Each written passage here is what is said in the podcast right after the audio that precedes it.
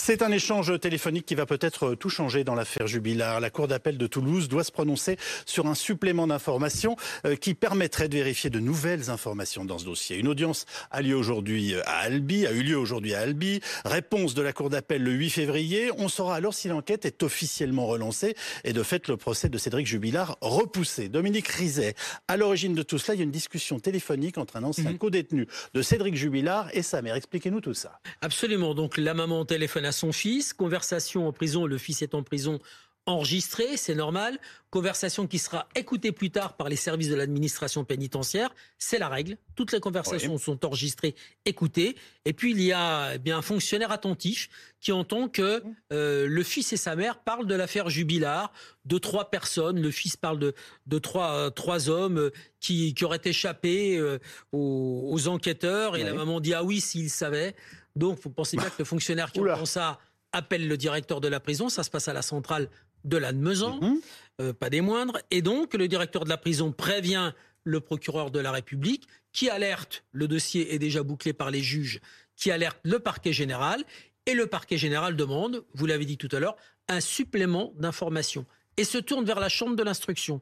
Et la chambre de l'instruction, elle, soit elle fait droit à ce supplément d'information et elle va enquêter, soit elle le rejette. Donc c'était l'objectif de ce qu'il s'est passé ce matin. C'est-à-dire que la Chambre de l'instruction dira le 8 février prochain si elle accepte d'enquêter sur cette fameuse conversation téléphonique ou si elle rejette cette demande de supplément d'infos. C'est clair là? Ah bah oui, c'est une étape extrêmement importante. Je vous propose d'écouter cet échange reconstitué euh, par des journalistes de BFM TV. Jubilard va passer aux assises. Quand? Quand? Quand? Normalement en novembre. Mais il n'y a pas de preuves, donc ciao S'ils savaient.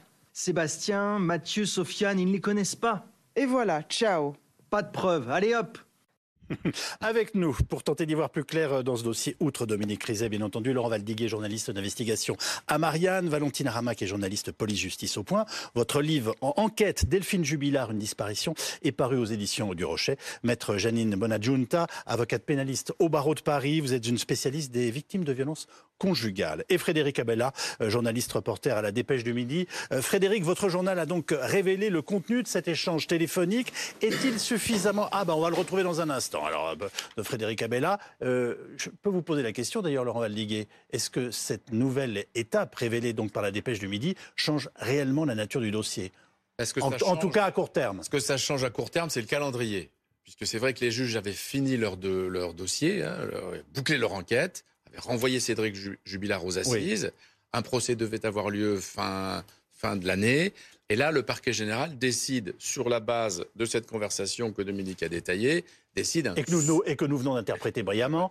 Un supplément d'information. Un supplément d'information, ça veut dire quoi? Ça veut juste dire que les, le, détenu en question, éventuellement sa maman, vont, être entendus.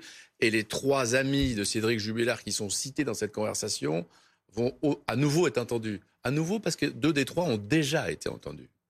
Puisque le fameux Sébastien dont il est question, c'est celui qui est le propriétaire de la fameuse Peugeot 306 blanche qui est censée avoir euh, été emprunté par Cédric Jubilard le soir du crime pour transporter sa femme, mhm. de sa femme. Autrement dit, ces auditions vont potentiellement, euh, si ces trois individus ont des choses à dire, vont potentiellement rouvrir une page de l'enquête, ou pas. S'il faut, ces trois auditions se solderont par des constats de on est au courant de rien, le dossier, ce supplément d'information sera refermé et l'instruction donnera lieu en l'état, avec son supplément d'information, à un procès. Alors peut-être pas fin de l'année, mais début de l'année prochaine. Non, mais alors c'est tout le dossier en ce moment-là qui, est bousculé. On les connaissait ces trois hommes? On les connaissait, donc comme euh, Laurent Valdiguier citait, il y a ce Sébastien donc, qui a cette voiture blanche voiture blanche dont un autre co-détenu de Cédric Jubilard avait fait mention, puisqu'en fait, il avait fait des confidences aux enquêteurs en disant que Cédric Jubilard lui aurait dit qu'il avait transporté le corps de sa femme dans cette voiture. Et un autre qui s'appelle Sofiane. Ce Sofiane, c'est un ami de Cédric Jubilard, et c'est auprès de lui que Cédric aurait proféré des menaces à l'encontre de sa femme, qu'il aurait dit je vais la tuer, l'enterrer et on la retrouvera jamais. Donc en effet, cette personne qui s'était manifestée auprès des enquêteurs a déjà été entendue et a déjà fait l'objet d'auditions euh, au cours de l'enquête et de l'instruction. Euh, Maître Bonadjunta, c'est un élément suffisant pour repousser un procès en assise très attendu, en particulier par la famille et puis par les proches de Delphine Jubilard Alors effectivement, c'est une question de calendrier. Euh, L'instruction était terminée, elle Bah était oui. bouclée. Le juge d'instruction, euh, il y a eu une ordonnance de mise en accusation qui avait été rendue. Ça veut dire, euh, cette ordonnance de mise en accusation, c'est un renvoi devant la cour d'assises. Or là, c'est bloqué. On ne renvoie plus devant la cour d'assises puisqu'on Ouais. va faire un supplément d'information et ça veut dire un supplément d'enquête avec des interrogatoires et peut-être euh, pousser plus avant les investigations, ce qui permettra euh, finalement euh, euh, pour la défense et pour la partie civile, la famille de, de- de- de cette, euh, cette femme, euh, de permettre euh, effectivement de- de- d'y voir plus clair ou pas d'ailleurs. On va voir. Vous avez raison. Euh, ces trois prénoms apparaissaient déjà dans le dossier. euh, on est d'accord, Laurent Valdiguet. Euh, ces trois personnes dont on pense qu'elles sont mentionnées dans cet appel téléphonique, on les connaît bien? Enfin, je veux dire, elles sont. Elles sont Elles- connues des enquêteurs. Mathieu, le troisième, est un ami de Cédric Jubilard. L'un d'eux est un compagnon de, de- de pêche. Et le troisième, donc, est celui qui avait la voiture. Ils ont déjà été entendus. Il n'y a pas de. Jusqu'à présent, ils étaient au courant de rien hein, sur la disparition de Delphine. hein. Donc, euh, euh, il est aussi possible que tout ça fasse absolument chou blanc. D'ailleurs, la maman. euh, Je ne sens pas très optimiste. Parce que nous, ce soir, quand même, on a l'impression qu'il se passe quelque chose. Bah, Je- Tout est important parce que c'est une affaire hors norme. Et puis au fond, on dit le procès va être repoussé, mais en réalité, le procès il a déjà démarré. Parce que les, les- Oui. bah, d'une certaine façon, les, jurés qui seront tirés sur la, sur la liste électorale de Toulouse, que ça soit à la fin de l'année ou au début de l'année prochaine, ce soir, ils ignorent qu'ils seront jurés Oui. dans ce procès, mais ils regardent la télévision. Donc en réalité, tout ça, cette défense très offensive Oui. de Cédric Jubilard, au fond, tout ça, ça, ça, ça participe du futur procès. Dominique Rizier, on est d'accord, hein, le détenu et sa mère, auxquels nous faisions allusion il y a Mhm. quelques instants, ont bien été entendus sur leurs échanges, mais depuis, alors c'est silence radio. Ils n'ont enfin, euh, on- on- ils n'ont rien à cacher, euh, les choses sont claires? Bah, C'est silence radio. Écoutez, euh, si les enquêteurs viennent les voir en leur disant voilà, nous, la chambre de l'instruction, c'est la chambre de l'instruction, elle agit comme un juge d'instruction. Oui. Euh, la chambre de l'instruction, euh, on a une commission rogatoire, nous demande de vous entendre. Eh bien, ils vont devoir s'expliquer. hein. Mais bon, la mère, euh, visiblement, On peut les forcer à s'expliquer? Enfin, je... bah, on, on- on les, on les entend, on les entend. Vous savez, si euh, je pense que si ce garçon euh, dit il est en détention, donc les détenus, ils ont toujours quelque chose à négocier. hein. Mais ce sont des Je auditions libres, on ne peut pas les contraindre. Oui, non, c'est difficile de contraindre la maman qui a téléphoné à son fils en prison. On va dire, madame, est-ce que vous savez quelque chose que vous ne nous auriez pas dit? Elle va dire oui, elle va dire non. Euh, bon, on ne peut pas la contraindre, évidemment. Qu'est-ce que vous voulez qu'on fasse, qu'on qu'on fasse à cette pauvre femme qui parlait avec son Je sais fils pas, vous prison savez, dans la vie, il y a toujours des moyens de pression. La hein. mettre en garde à vue Je sais pas, peut-être que vous avez un avis, maître. La mettre en garde à vue, elle aura pour avocate euh, Maître Junta. Ah oui, ah bah alors là, bon. Vous ne dites rien, c'est tout. Euh, sur- je crois que sur les trois, les trois personnes dont on fait état, Ouais. il y en a que deux qui se sont exprimées. hein. La troisième reste à entendre. C'est en tous les cas ce que j'ai j'ai vu dans, dans, les, dans, les, dans les journaux. hein. Deux des personnes citées euh, n'ont pas été euh, entendues encore, euh, ont été entendues, mais pas la troisième. Donc ça peut peut-être révéler quelque chose. Quant à la mère, la mère, euh, je ne sais pas comment elle va réagir, euh, ce qu'on va faire comme pression euh, par rapport à son Bah, voilà. fils. Bon, voilà, tout ça, tout ça reste un mystère encore. On va prendre la direction d'Albi. Bonsoir, maître Alary. Vous êtes l'un des avocats de Cédric Jubilard. Merci beaucoup d'être avec nous. Quelle est la portée de ce nouvel épisode, selon vous? Bonsoir. Bon, La portée de ce nouvel épisode est que tout simplement aujourd'hui on rouvre entre guillemets euh, des investigations qui ont semblé pour le parquet général utiles à la manifestation de la vérité. Euh, ce qui semble laisser à penser que euh, la manifestation de la vérité n'était pas complète. Euh, il y a des investigations supplémentaires à réaliser. C'est vrai que euh, c'est un retard pris dans le calendrier, mais je tiens tout de même à préciser que nous avions relevé appel de l'ordonnance de mise en accusation. C'était précisément pour en contester la forme pour des raisons procédurales, mais également le fond, puisque nous demandions qu'un non-lieu soit, euh, soit prononcé. Donc on n'en est pas encore à l'organisation d'un procès devant une cour d'assises. Maître, on est toujours en fait en train de rechercher la vérité sur la disparition de Delphine. Qu'est- Qu'est-ce que ça vous inspire comme commentaire? Ça m'inspire simplement que euh, voilà deux ans et demi euh, maintenant que cet homme est mis en examen, deux ans et demi que euh, maître Emmanuel Franck, Alexandre Martin et moi-même soutenons en longueur d'audience que ce dossier n'était pas satisfaisant et que des investigations étaient encore nécessaires. C'est manifestement la démonstration de ce que on n'avait pas fondamentalement tort sur le principe.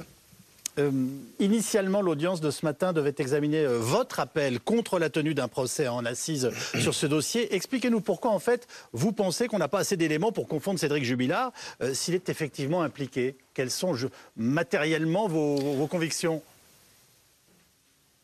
Alors, je ne vais pas rentrer dans le fond qui est toujours couvert par le secret de l'instruction. Aujourd'hui, effectivement, on devait avoir ce débat, euh, qui est un débat euh, en publicité restreinte, donc je ne peux pas faire état euh, de ce qui aurait été dit si on n'avait pas eu ces réquisitions du parquet général tendant à un supplément d'information. Donc aujourd'hui, nous avons des éléments.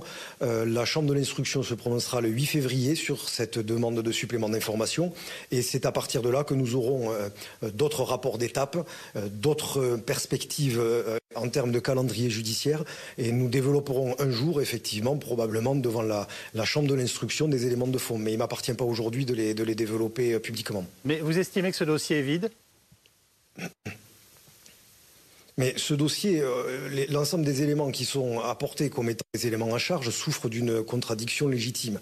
Donc ça, c'est euh, un débat que j'aurai et que nous aurons euh, devant une juridiction. Et, pardonnez-moi, hein, n'y voyez rien de mal, pas devant un plateau de télévision. Laurent Valdiguier, vous, vous, partagez cette analyse en l'état de ce que vient de nous dire l'avocat, qui est tout à fait à sa place. Hein. Une défense extraordinaire, au sens, euh, il se bagarre pied à pied sur tous les éléments de l'instruction. Tous, sans exception. Et sur l'objectivité, et sur l'objectivité euh, contestable des juges aussi, euh, Laurent. Hein. Et sur le texte. Et sur le texte, puisque pardon de t'interrompre, mais euh, les avocats, je ne sais pas si Maître Larry nous le dira, mais tous les trois ont l'intention de saisir le CSM, le Conseil supérieur de la magistrature, quand l'instruction sera terminée, au motif que les deux juges qui ont instruit ce dossier, deux femmes, l'une était une juge aux affaires familiales, l'autre une juge débutante, ont écrit hein, euh, dans l'ordonnance de renvoi elles ont écrit noir sur blanc, d'ailleurs en noir, caractère gras, souligné, c'est un intertitre d'un paragraphe, L'instruction a permis de démontrer que Cédric Jubillard était l'auteur du meurtre de sa femme. Bah oui. C'est pas le boulot des juges de faire ça. Ils vont peut-être demander à Maître Alary, c'est pas le boulot des juges. Maître Alary, ben voilà, vous avez une question. Ce n'est pas la mission d'un juge d'instruction qui est instruit à charge et à décharge et qui euh, saisit une juridiction de jugement sur la base de charges suffisantes. Il n'appartient pas à un juge d'instruction de se prononcer sur la culpabilité euh, à ce stade-là, puisque ce serait une forme de préjugement et une substitution du magistrat instructeur à la juridiction de jugement, ce qui est absolument intolérable. Ça ne peut pas fonctionner comme ça et ça ne fonctionne jamais comme ça.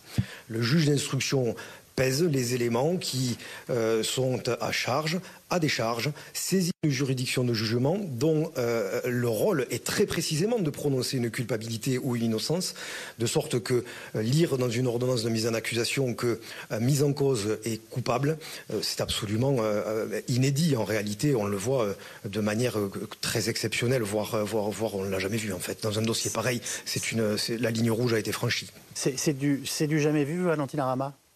En effet, de mentionner euh, de, la manière euh, dont c'est écrit, euh, ce n'est pas le travail des juges d'instruction et ça a été très bien dit à l'instant.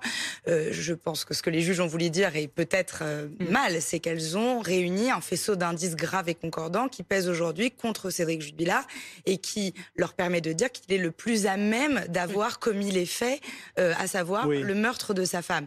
En effet, c'est pas écrit comme ça et c'est un problème. Maintenant, pour revenir un tout petit peu en arrière sur euh, la, tenue de cette audience, il faut savoir que sur la demande de supplément d'information, c'est la seule voie procédurale à partir du moment où l'instruction est close. Et c'était le cas puisque les juges d'instruction ont rendu cette fameuse ordonnance de mise en accusation. Ça ne veut pas dire que l'enquête est relancée ou forcément que le dossier était vide. Ça veut simplement dire qu'il y a un nouvel élément qui est arrivé a posteriori de la, fin de cette instruction. Et qui mérite d'être observé quand même. Qui mérite d'être observé. On ne reprend pas tout à zéro, hein, enfin, loin s'en faut, euh, il faut le préciser. Alors où en est vraiment la justice et que reproche-t-elle aujourd'hui à Cédric Jubilard Eh bien nous allons euh, refaire un point très complet dans notre séquence Les éclaireurs. Bonsoir Chloé Giraud. Bonsoir Yves, euh, Cédric euh, Jubilard est donc toujours, pardonnez-moi, en, détention provisoire ce soir. Hein effectivement, toujours.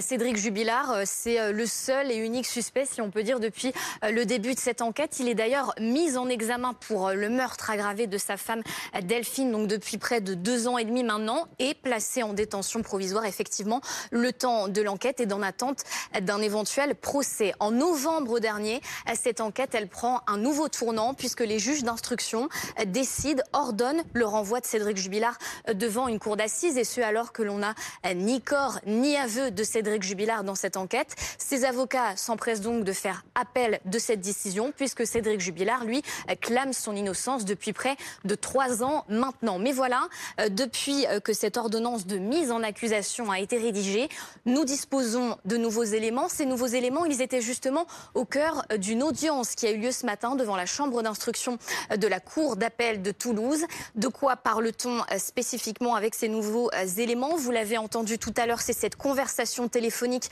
entre un détenu et sa mère qui concerne Cédric Jubilard, mais il y a aussi le témoignage d'un homme qui dit avoir des informations euh, sur la disparition de Delphine Jubilard. À l'aune de ces nouveaux éléments, le parquet général a donc demandé un supplément d'informations. De quoi parle-t-on précisément? Ben, En fait, ce sont de nouveaux actes d'enquête, en fait une poursuite de l'enquête et la décision euh, sera rendue le 8 février concernant cette demande du parquet général. À quoi peut-on euh, s'attendre pour la suite si on accède à cette demande euh, de euh, supplément d'informations.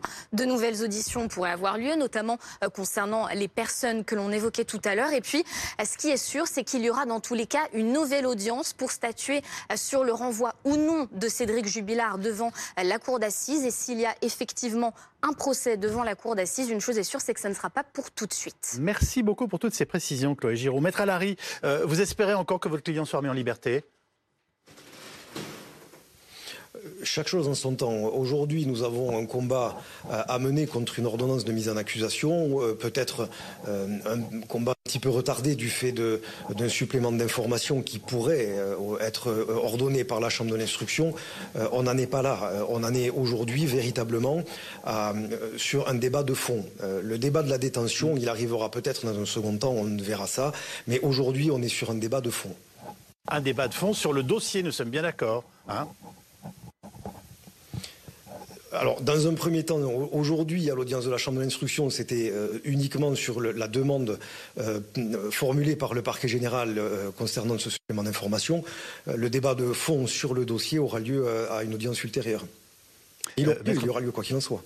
Maître Bonadjunta, votre opinion, est-ce que la justice peut soudainement changer de braquet et en fait annoncer une libération sous contrôle judiciaire? Pourquoi pas ce ne serait pas choquant à la lumière de ce que l'on connaît pour l'instant. Euh, moi, ce que je voudrais faire comme observation, euh, c'est la première euh, dont parlait Dominique Rizet. C'est-à-dire que je trouve que cette, cette ordonnance de mise en accusation est à, est à charge. Et ça n'est pas le rôle du juge d'instruction. Ça, là-dessus, je, partage complètement son avis.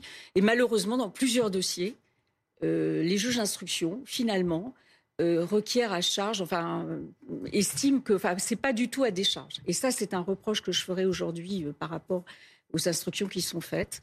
Et ça n'est pas Et vous en faites une généralité? Pas du tout. Ah, Mais c'est beaucoup plus fréquent qu'on l'imagine. Voilà. Donc ça, je voulais le dire. Et il y a aussi une atteinte à la présomption d'innocence quand on fait ça. On ne peut pas euh, préjuger, c'est un préjugement quelque part à ce qui va arriver devant la cour d'assises. Donc ça, c'est le premier point. Et puis, euh, le deuxième point, c'est qu'effectivement, les avocats vont faire appel de cette ordonnance de mise en accusation sur le fond.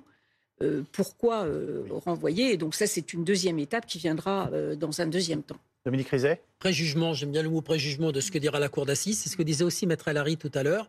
C'est-à-dire que quand on amène un, un homme devant une cour d'assises, sont aux jurés de se faire une conviction. Oui. Euh, de se faire une opinion et puis ensuite d'aller délibérer avec le président. Et, là, euh, on a l'impression qu'on leur livre un dossier en leur disant Regardez, c'est facile, le boulot est fait, vous n'avez qu'à signer en bas, coupable, mettez-lui 20, 25, 30. Ça ne fonctionne pas comme ça, la justice. Ça ne peut pas fonctionner comme ça. Un juge d'instruction instruit, euh, un tribunal juge, dirigé par un magistrat qui est un président d'une cour d'assises président d'un tribunal correctionnel. Euh, c'est pas le, boulot des juges d'instruction de faire ça. Est-ce qu'il y a dans l'entourage du couple des gens qui croient encore en l'innocence de cet homme? C'est important d'en parler. pas sa maman, en tout cas.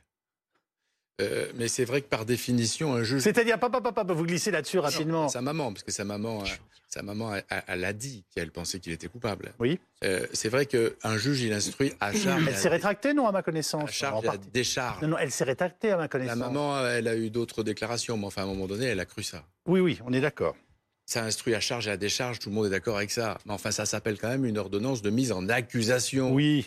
C'est pas une ordonnance de mise en présumé d'innocence. Donc, par définition du mot accusation, forcément, puisqu'on renvoie devant les assises, c'est qu'on estime, en tout cas les juges d'instruction, estiment que les charges l'emportent sur les décharges. Parce que la défense de Cédric Jubilard, autant elle fait un boulot extraordinaire, autant euh, elle, c'est vrai qu'il n'y a pas de corps, il n'y a pas d'aveu, et puis, elle surfe sur cette idée qu'il n'y aurait pas de preuves. Oui. Mais c'est vrai que rien ne l'accable, Cédric Jubilard. Mais tout l'accuse.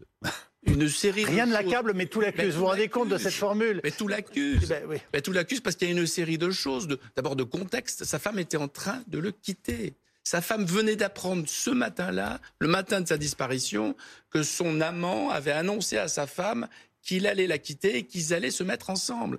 Une des dernières choses qu'elle fait, c'est, euh, euh, Delphine Jubilard, c'est de commander du vin pour fêter cet événement avec son amant. Autrement dit, il y a un contexte, il y a ces histoires d'argent, il y a un contexte qui fait que Cédric Jubilard, il, a des mobiles potentiels. il, y a, il, y a, il, y a, un contexte accablant qui ne fait pas la réalité. Alors, et puis les juges d'instruction, elles ont quand même euh, enquêté pendant trois ans. Oui. Il n'y a pas de, je, rejoins. Alors les Français sont passionnés par cette enquête, mais en effet, on a l'impression qu'elle bouge pas. Même des bah, éléments. Moi, je suis pas du tout d'accord. Moi, je suis pas du Dominique, on laisse terminer. Il y a eu une enquête qui a été menée, une instruction qui a été menée pendant trois ans. Il y a beaucoup d'indices qui ont conduit à cette mise en accusation. Elles ne le font pas comme ça au débeauté. Ah et cette enquête, euh, il y a beaucoup d'éléments, les lunettes cassées de Delphine Jubilard qu'on retrouve à plusieurs endroits du salon, les cris euh, qu'on entend, le fils, le, petit, le garçon de Delphine Jubilard qui dit voir ses parents s'empoigner, sa mère lui crier arrête-toi, le contexte financier, les disputes, les menaces. Enfin, je veux dire, on n'est pas comme ça, euh, on, ne, renvoie pas quelqu'un devant la cour d'assises gratuitement, pardon. Il y a quand même des euh, éléments au dossier. Dominique Rizet et on retrouve Frédéric Abella. J'ai pas dit ça, je dis, il faut toujours se méfier du sinon lui, qui d'autre Ça a mené, ça a mené un garçon qui s'appelle. Je vous ai rarement vu aussi catégorique. Non, non, non, je dis. Ah bah si, moi je vous le dis, je vous connais. Alors, ça a mené un garçon de 17 ans qui s'appelait Patrick Dills, qui s'appelle toujours Patrick Dills, oui, oui. en prison hmm. parce que euh, un enquêteur, euh, euh, le commandant Jarlet, je crois, a dit sinon lui, qui d'autre Ben voilà. Avec, avec évidemment là aussi hein, des éléments. Il était là, il était à l'heure, à l'heure, à l'heure du crime, il était ici, il venait chercher des timbres dans une. Donc moi, je suis toujours très prudent. On peut faire ça pour Omar Radad. Sinon Omar Ralad, qui d'autre? Mais il y aura quand même, ça tient pour quand même un procès. Il faut être prudent. Bah je dis pas que ça n'est pas. Je dis pas que ce n'est pas Cédric Jubilard. Mais on parlait je dis juste soyons prudents. On parlait du procès d'assises avec en effet des jurés qui seront des, des, des citoyens, des, citoyens français qui viendront pour donner une intime conviction. Et il y aura une oralité des débats. Il faut quand même le rappeler. C'est pour c'est oui, ça, comme ça que fonctionne la cour d'assises. On va pas leur livrer un dossier écrit avec cette phrase des juges d'instruction juste l'OMA. Il y aura une oralité. Tout va être repris mm. à zéro. Et c'est là-dessus que les, les jurés fonderont leur intime conviction. Et c'est très important. en tout cas, si jamais je vais en taule, je prendrai Dominique Rizet comme euh, avocat parce que visiblement, il peut, il peut, oui, il peut, vite. mais, voilà, Alors, on va retrouver notre confrère euh, journaliste reporter à la Dépêche du Midi, Frédéric Abella. Je, voudrais vous interroger sur une phrase qui a été, euh, enfin une question que j'ai posée il y a quelques instants. Est-ce que vous faites partie de ceux qui pensent qu'effectivement tout accuse ou tout semble accuser Cédric Jubilard? Bonsoir. en tout cas, tout désigne Cédric Jubilard. Après, euh, tout l'accuse, je ne sais pas, mais en tout cas, beaucoup de choses le désignent. Il y a un contexte, on, en a parlé. Euh, le problème de cette affaire, c'est qu'on craint que la justice ne juge Cédric Jubilard pour ce qu'il est et non pas pour ce qu'il a fait. Dans cette affaire, il y a, sur l'ordonnance de mise, en accusation, à peu près 80%, euh, on va dire, d'habillage, c'est-à-dire euh, de description du contexte, de, de ses mobiles, de son comportement. Cédric Jubilard est ceci, Cédric Jubilard est cela, Cédric Jubilard a fait ci, a fait ça, ok. Et il y a, euh, et il y a des 20%, euh, ben, si vous voulez, de, tout ce qui est du domaine technique, tout ce qui est indice matériel, qui pourrait éventuellement jouer contre lui. Donc c'est vrai qu'on a à la lecture de cette ordonnance de mise en accusation, un sentiment très mitigé. Euh, est-ce que vous pouvez nous parler, nous donner des éléments sur ce nouveau témoin qui souhaite être entendu? Alors, alors lequel, vous parlez duquel exactement? Celui qui s'est fait connaître auprès de la gendarmerie Celui qui essaie de contacter la gendarmerie. Oui. Et qui dit qu'il a des choses à dire. Oui, alors lui, c'est quelqu'un qui visiblement avait remarqué la disparition d'une pelleteuse non loin de l'habitation des Jubillards. Euh, aux, alentours, entre le, alentours du 15 décembre 2020. Et il pense que cette pelleteuse aurait servi à euh, creuser un trou dans une maison en construction qui se situe pas loin de la maison des Jubilards. Euh, donc il pense que Sadi Jubilard a probablement utilisé cette, pelleteuse pour faire un trou et, très probablement enfouir le, corps de son épouse dans ce trou, voilà, qui a été rebouché. Mais cette maison n'a pas été fouillée par les enquêteurs? Alors, euh, manifestement, euh, manifestement non, puisque lui euh, fait tout pour justement faire en sorte que, que ce soit le cas, puisqu'il veut se, il veut en tout cas, il veut en tout cas témoigner, puisqu'il il a dit auprès de, auprès de la gendarmerie qu'il avait des choses, qu'il avait des choses à dire, qu'il avait des révélations à faire. Voilà, ce que, ce que, ce que les gendarmes après. ont fait suivre puisque un gendarme a, alerté, le, le parquet pour dire, pour dire voilà, ce monsieur qui a des choses à dire. Voilà. Merci beaucoup Frédéric Abella de nous avoir rejoints dans, cette émission. Alors, il y, a quelque chose dont on parle de plus en plus, c'est le motif financier qui pourrait éventuellement, enfin le mobile, on va dire, euh, financier, euh, qui, pourrait euh, expliquer, en tout cas, tous les soupçons qui, qui, entourent Cédric Jubilard. Racontez-nous ce qu'on sait. Bah, on sait qu'il y a deux couples. Il y a le couple Delphine et Cédric, et puis il y a le couple de l'amant de Montauban qui joue évidemment un grand rôle, puisque Delphine Jubilard a décidé de refaire sa vie avec, cet homme. avec cet homme. Et les choses se précipitent dans les derniers jours. Et non seulement les choses se précipitent dans les derniers jours, mais Delphine, et c'est peut-être à l'origine du malentendu, elle a demandé à Cédric de finir la maison. Vous savez, cette fameuse maison. D'ailleurs, l'amant, il dira, c'est un bidonville. Je ne l'avais jamais vu, je l'ai vu après l'affaire. C'est un bidonville. L'amant de Montauban, c'est tout l'inverse. Il est méticuleux, il travaille dans une, dans une grande enseigne de bricolage, il a une maison nickel, et justement, lui, il finit la construction de sa maison pour pouvoir la vendre, il veut refaire sa vie, ils vont refaire leur vie. Et ça, c'est un contexte éclairant que les, que les gendarmes, ils ont enquêté aussi comme des titans sur l'hypothèse est-ce que l'amant peut avoir tué Delphine Jubilard ou est-ce que la femme de l'amant peut avoir tué Delphine Jubilard? Vous vous rendez compte jusqu'où ils sont allés? Ils ont tout examiné quand même. Et en réalité, c'est ce contexte. Et c'est un contexte financier, puisque euh, Cédric Jubilard, il apprend dans les derniers jours, dans les dernières semaines, que sa femme va le quitter avec certitude. Et lui, il est exsangue financièrement. Il est exsangue financièrement. Il en est à quémander 50 euros par-ci, 50 euros par-là à sa femme. Et, alors, ça veut dire clairement qu'il vivait au crochet de sa femme. D'abord parce que lui avait pas de revenus fixes, tandis que Delphine Jubilard avait un salaire qui tombait tous les mois de son métier d'infirmière. Bah oui, elle travaillait. Elle, travaillait, lui travaillait. Alors il avait des boulots par intérim euh, et, touchait un peu d'argent comme ça sur le côté, mm. mais pas de, pas d'emploi fixe. Et surtout, il ne voulait pas perdre cette maison qui était le projet de sa vie. Et parce que alors le terrain lui appartenait et le deal, c'était qu'elle, elle allait euh, participer financièrement à la construction de la maison sur ce, sur ce terrain qui lui appartenait à Cédric Jubilard.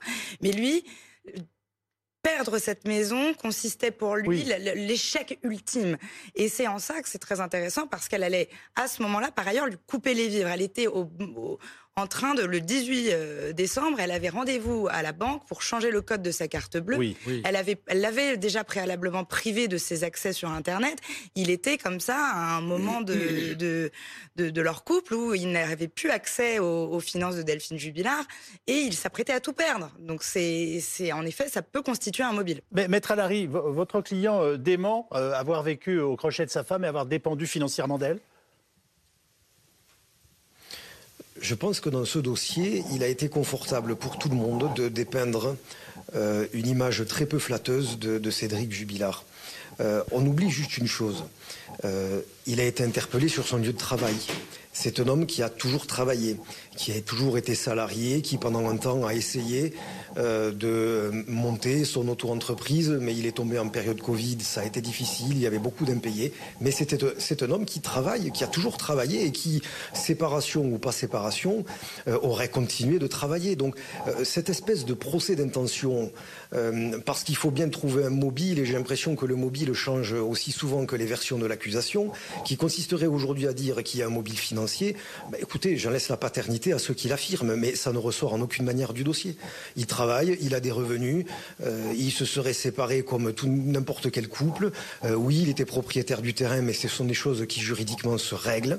Euh, je, ne vois vraiment pas l'intérêt aujourd'hui de venir soutenir un mobile financier. Alors pourquoi? Parce que d'autres mobiles ne sont pas satisfaisants, mais dont acte. Cherchons tous les mobiles que l'on souhaite. Moi, je ne suis pas là pour vous expliquer un mobile. Je suis là pour vous dire simplement que euh, je défends un homme qui clame son innocence. Après, maintenant, euh, le, merveilleux et, grandissime Henri Leclerc disait que de capable à coupable, il n'y a, qu'un pas. Euh, on peut trouver toutes les circonstances que l'on souhaite à partir du moment où on veut le présenter comme coupable. Mais ce mobile financier n'a absolument aucun sens. Merci beaucoup, en tout cas, les uns les autres, d'avoir pris la parole sur ce dossier qui continue de nous passionner. Il faut dire les choses très simplement.